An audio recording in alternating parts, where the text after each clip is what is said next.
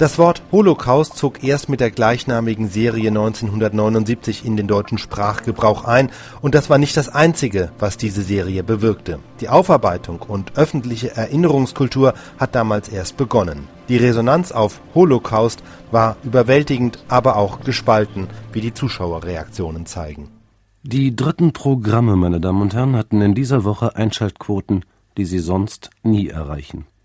Zwischen 11 und 13 Millionen Zuschauer schalteten auf den dritten Kanal und sahen sich Holocaust an, die amerikanische Sechs-Stunden-Produktion, die deutsche Vergangenheit bewältigt. Bewältigt? Nein, nicht bewältigt, demonstriert.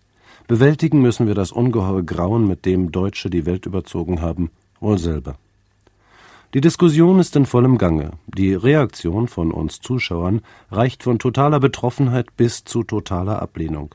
Widerliche Nestbeschmutzung, sagen die einen. Wichtige Auseinandersetzung mit unserer Vergangenheit, die anderen. Beim Westdeutschen Rundfunk wurden die Anrufe der Zuschauer gesammelt.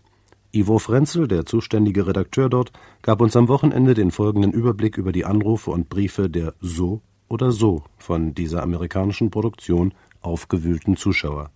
Man kann sagen, dass von je tausend Anrufen mehr als ein Viertel darauf hinauslaufen, dass die Zuschauer fragen, war es wirklich so? Davon haben wir nichts gewusst.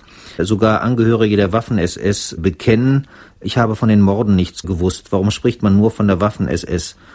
Es muss gesagt werden, dass es zweierlei SS gab und so weiter. Das sind ganz typische Zuschauerzuschriften, aber auch von vielen älteren Leuten, von Frauen insbesondere, die sagen, der Krieg war für uns schrecklich, aber von diesen Gräueltaten haben wir einfach nichts gewusst. Es sind sicherlich in der Mehrzahl ältere Menschen, die den Zweiten Weltkrieg schon als Erwachsene miterlebt haben, die einfach nicht mehr erinnert werden wollen die sagen, wir haben so viel Schreckliches erlebt und das trifft sicherlich auf viele Menschen zu. Wir haben unsere Heimat verloren, wir waren, sind Vertriebene, uns ist von den Russen übel mitgespielt worden und so weiter und so weiter. Diese Argumente kommen selbstverständlich auch immer wieder. Wir sind ausgebombt worden. Warum spricht man nicht über Dresden, sondern nur über die Judenverfolgung?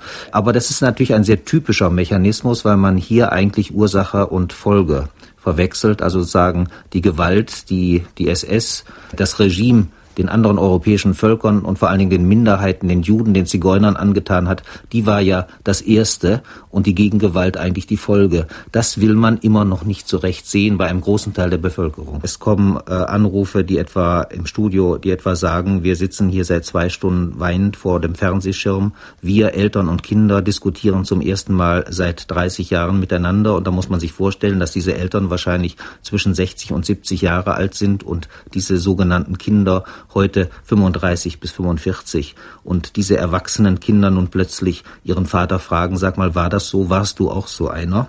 Diese Diskussion ist in Gang gekommen und in der Tat rufen sehr viele ehemalige Angehörige der Waffen-SS, der Wehrmacht an und sagen, jawohl, es war so und es gibt seit, eigentlich seit zwei Tagen gibt es eine ganz neue Qualität von Zuschaueranrufen, die sagen, jawohl, ich war dabei. Ich habe zwar nicht selbst Juden erschossen, aber ich habe gesehen, wie welche erschossen worden sind, und ich kann Ihnen nur versichern, dieser Film verniedlicht vieles, die ganze Wirklichkeit war weitaus grausamer.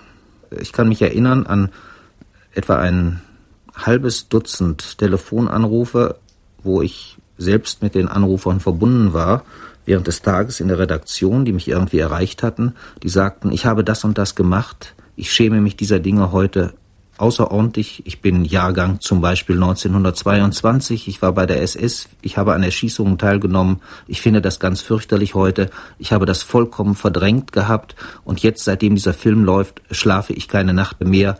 Und äh, das steht plötzlich alles wieder in mir auf und ich brauche jetzt jemanden, mit dem ich reden kann. Eins hat der Film Holocaust zweifellos bewirkt. Er hat bewirkt, dass die Nation plötzlich mit ihrer eigenen Vergangenheit sich konfrontiert sieht und beginnt darüber zu reden. Das heißt, ein amerikanischer Spielfilm hat etwas erreicht, was keine Re-Education, keine noch so gute Aufklärung durch die Bundeszentrale und die Landeszentralen für politische Bildung, kein Geschichtsunterricht, kein noch so gescheites Feature in der ARD bis jetzt erreicht hat.